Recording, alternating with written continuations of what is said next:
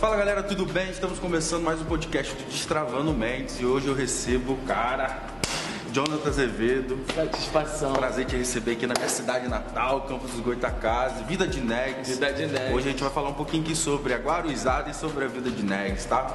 Então, Jonathan, a primeira pergunta que eu quero te fazer é a seguinte: é, de toda a sua história, de tudo aquilo que você viveu, tanto profissionalmente como de forma pessoal, o que, que você percebeu que pô, isso aqui, esse aprendizado mudou a minha história de vida? O que mudou pra mim foi, não sei, cara, eu via meu pai lendo e me deu uma vontade de ler.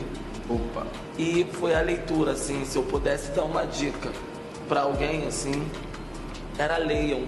Leiam, porque foi lendo que eu consegui entender que o universo que estava por fora acontecendo era muito maneiro, bacana, a gente tinha né, vontade, desejo, temos, mas também tinha um universo que eu poderia transformar do meu jeito. E a vida é assim. E na literatura eu consegui aprender coisas que às vezes seu pai e sua mãe não vai poder te ensinar.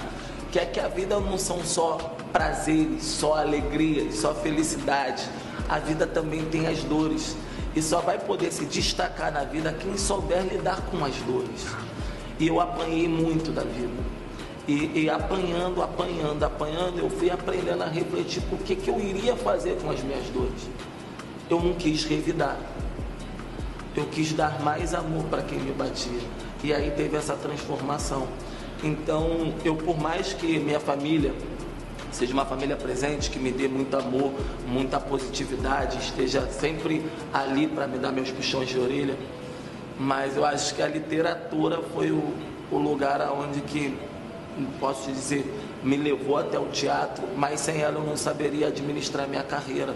Eu não saberia o que, que o Jonathan Azevedo queria para conversar com vocês. O que, que eu estaria fazendo aqui, conversando? Sei lá, meus amigos falam: parabéns, tem 2 milhões de seguidores. Irmão, o que, que eu iria fazer com 2 milhões de pessoas se eu não tivesse o que trocar com elas? E o que eu tenho para trocar com 2 milhões de pessoas, até sei lá, mais, porque é a conexão que é de verdade. É que eu sou de verdade, que somos de verdade, e que por mais que eu consiga alcançar um patamar que para alguns seja, ah, você é um ator global, etc.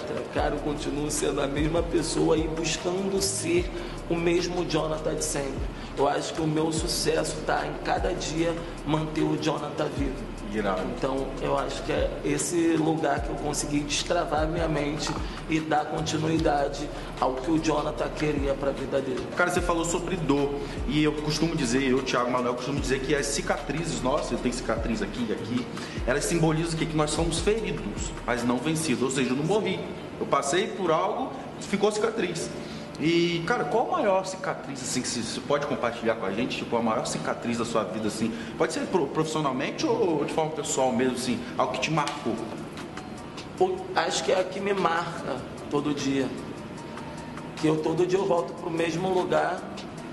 E, por exemplo, agora eu estava esperando para vir para cá com essa notícia incrível que a gente ia poder levar amor, afeto para montão de pessoas e destravamento dela, acabei de saber que morreu um menino lá na nossa comunidade, que era um menino super querido, ele estava no baile ali, curtindo e faleceu. Então, é, podia ser eu. Então, é essa dor, assim, que todo dia eu tenho que conviver com ela. Ontem eu estava dançando no Faustão e eu acabei de, de concluir a dança ali. E eu sentei naquele banco do lado da minha professora e comecei a chorar.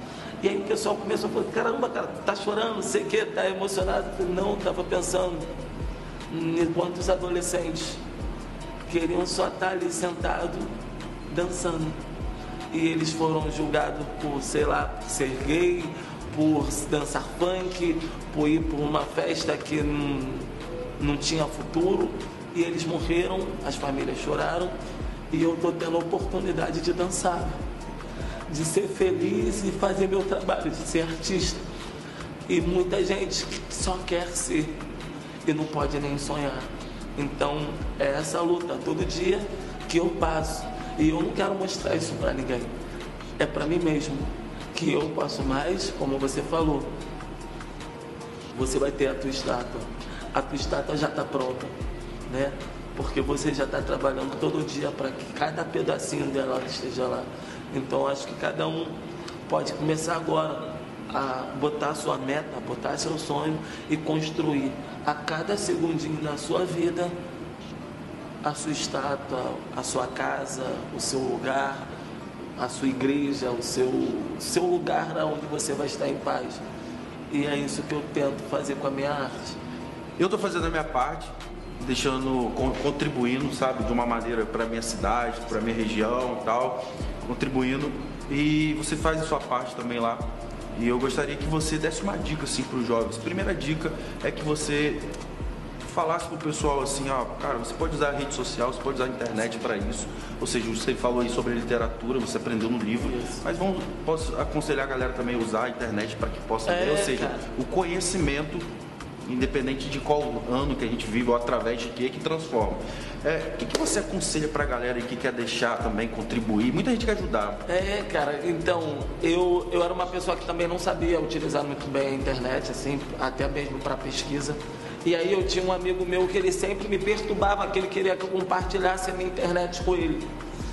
E aí eu ficava, caraca, cara, para de perturbar para compartilhar a internet contigo. E aí eu percebi que quando eu tinha uma dúvida, eu falava, caramba, o que, que significa a palavra X? Ele usava toda a internet dele para pesquisar, para poder trazer informação para gente. Então ele não tinha internet porque ele pesquisava as informações para que nós possamos trocar uma ideia. Então, depois daquele momento, eu comecei a entender que a mesma ferramenta onde que eu poderia mostrar onde eu estava curtindo a minha praia, eu poderia saber a história daquela praia antes de estar curtindo ela. Então, é até até uma história curiosa que eu fui para Fernando de Noronha e eu cheguei lá em Noronha e eu sabia cada história de toda aquela praia, de toda aquela ilha. Porque eu entrei uma vez, achei um livro na rua e comecei a esfolhar o livro e era a história de Fernando de Noronha. Naquele momento a minha mente já me levou para lá. A internet também tem esse poder.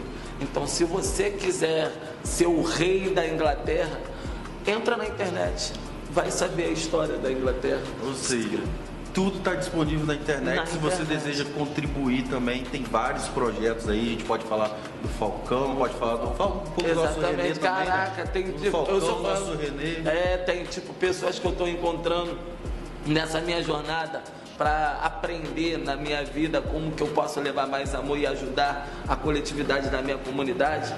Eu conheci o Edu Lira, do, da Gerando Falcões, que já está em mais de duas mil comunidades pelo Brasil afora. Conheço o Renê Silva, que eu conheci em 2012.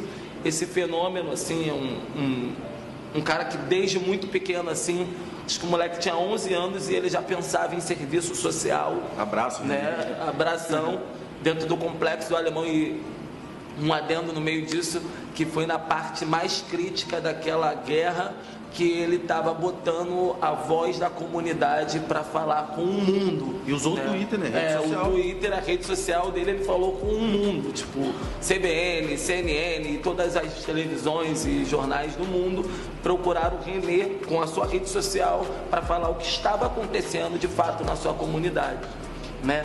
E aí também, pô, tem o meu parceiro Rick Chester, né? O Pega a Visão, que graças a Deus no Pega a Visão dele também, o, o Sabiá utilizou muito na novela, que é uma pessoa que me faz acreditar cada dia que a gente precisa de um presidente um outro presidente negro, a Miss Universo, né? Que qual é o nome dela mesmo? Zozi. Zozi, Zozi. Se eu encontrar, já vou me apresentar. Olha, tô solteiro, Zozi.